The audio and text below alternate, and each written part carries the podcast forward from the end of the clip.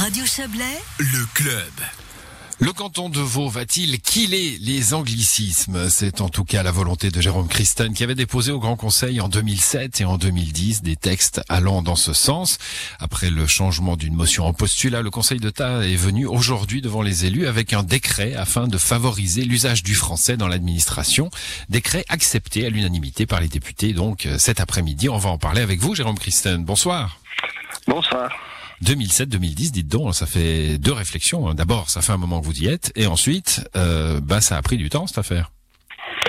Ouais, bah, il faut, il faut être patient, hein, c'est sûr, mais voilà, c'est un, un dossier qui malheureusement est passé euh, d'une concert d'État à l'autre et euh, qui a probablement pas été considéré comme priorité. Mais voilà, euh, maintenant c'est un combat permanent. Euh, Aujourd'hui, on a une réponse qui est, euh, je dirais, mi-figue, mi-raisin, dans le sens où moi j'espère évidemment une loi ou un règlement. Euh, mais évidemment, comme je l'ai dit aujourd'hui, ce qui compte, c'est pas tellement l'outil, ce qui compte, c'est ce qu'on va en faire. Et si le Conseil Mhm. d'État euh, qui propose aujourd'hui une directive l'a l'a fait appliquer et agit, eh bien, ce sera évidemment, euh, il y aura des résultats. Alors, vous avez évoqué hein, à travers un texte lu devant l'Assemblée les drafts, les booms euh, et autres back-office, tous ces mots professionnels. Je ne sais pas si vous avez pu entendre la fin de l'interview de Béatrice Métro à l'instant, hein, qui parlait de bodycam pour les caméras personnelles des, des policiers du, du futur, probablement, enfin les, les futures caméras. Euh, voilà, bah, c'est devenu terriblement difficile d'éviter ces mots. hein. Alors, je pense que parfois, on, peut les admettre quand ils enrichissent le vocabulaire. Moi, je suis pas non plus un intégriste. Mais en l'occurrence, quand il y a des équivalents, et puis qu'au fond, ce que j'ai dénoncé aujourd'hui, c'est l'appauvrissement du vocabulaire. On, a constaté euh, que depuis maintenant 20 ans, euh, étonnamment, le, le QI euh, des, des, gens est en baisse, hein, en Europe et ailleurs dans le monde d'ailleurs. Et donc, euh, on peut imaginer qu'une des raisons euh, de cette baisse du QI, c'est l'appauvrissement du vocabulaire.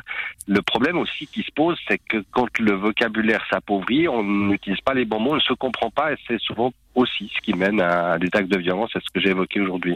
On ajoute à la misère du monde hein, quand on quand on exprime mal euh, une idée. Il y a alors c'est un combat euh, euh, c'est un combat qu'on a regardé nous francophones européens avec euh, avec une certaine tendresse outre-Atlantique. hein. Les Québécois connaissent bien ça. C'est une lutte de, chaque instant au Québec.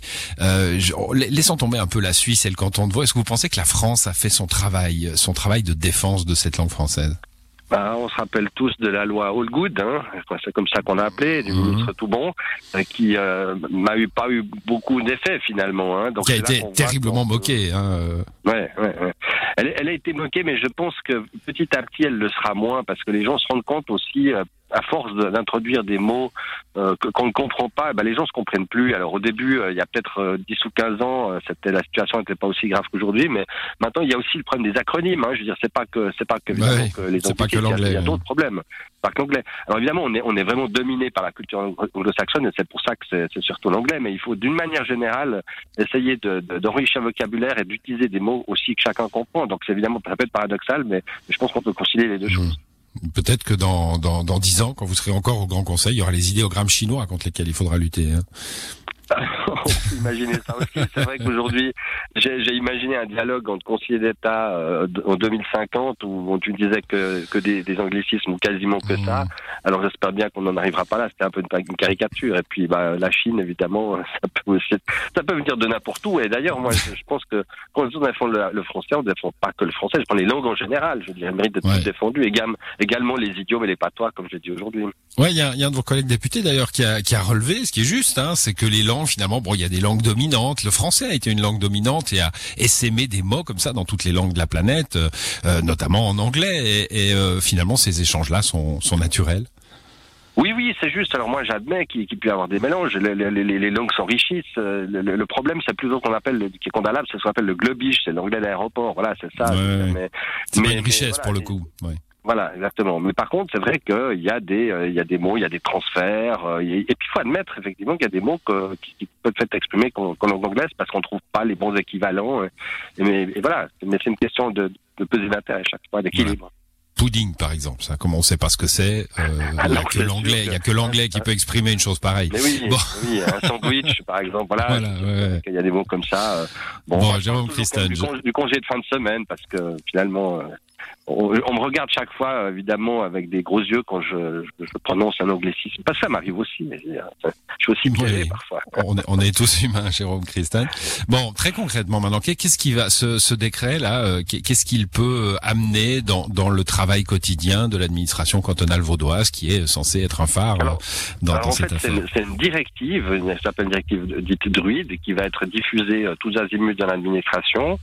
Euh, voilà, c'est la manière dont elle va être diffusée qui est importante. Et puis la Concerta s'est aussi engagée à, à transmettre des, des, des, cette directive aux communes, hein, qui seront libres de l'appliquer ou pas. Hein. Je veux dire, l'autonomie des communes évidemment sera respectée. Et donc voilà, mais c'est évidemment tout dans la manière dont euh, ça va être euh, perçu. Et puis voilà, je crois surtout qu'il faut euh, une attention de tous les instants et rappeler à chaque fois qu'il faut éviter de ne pas utiliser ces mots-là, comme d'ailleurs on l'a entendu tout à l'heure avec la conseillère d'État Béatrice Métro. Mais voilà, mmh. je, ne juge pas non plus forcément les gens, hein, parce que c'est plutôt les rendre attentifs, voilà, je dirais, puis essayer de faire parfois avec, humour, parce que on, peut tous être piégés, quoi. on est vite contaminé. C'est une maladie extrêmement contagieuse. c'est très contagieux. Que les Québécois, que les Québécois appellent l'anglopathie américanoïde songiforme. Quoi. C'est assez jolie. Voilà, mais les Québécois, eux, ils ont réussi hein, à, à, à, avoir ça dans un esprit de, de résistance finalement. Hein, euh, euh, mais bon, voilà, le, le voisinage oui, bah, des États-Unis joue. Des mélanges, c'est ça qui est intéressant. Ils sont pas non plus complètement. Il y a, il y a des voilà, puis le magasinage, c'est vrai que c'est un bon exemple qui a été fait par mon collègue aujourd'hui. Donc c'est vrai que, mais ils, ils défendent leur langue, ça c'est ça le plus important. Bon, il faut la défendre. C'est une, c'est une culture, c'est un patrimoine. Merci en tout cas, Jérôme Christen, euh, d'être passé dans cette émission. on, m'indique un, outil un noté, euh, nommé euh, terme date qui permet de trouver des équivalents à des anglicismes. Back office se dit par exemple arrière guichet, évidemment. Un boom, bah, ça s'écrit, ça se dit boom aussi, mais ça s'écrit B O U M. Euh, business plan peut se dire plan de développement. Ça, ça fait même pas ridicule. Hein. C'est, c'est même mieux, moi je trouve. Plan de développement. Tout ça, on le trouve sur termdate.ch, un site internet donc qui vous aide à, parler français. Merci Jérôme Christen. Mais j'en prie, le paradoxe, Bonne soirée. c'est presque un anglicisme. Hein, bon, voilà, Bonne soirée. Bon, bah désolé. mais sinon, sur le site de défense du français.ch, il y a aussi un dictionnaire qui vous permet d'utiliser les bons mots. Défense du français.ch, c'est noté. Bonne soirée à vous. Très bien. Bonne soirée, au revoir.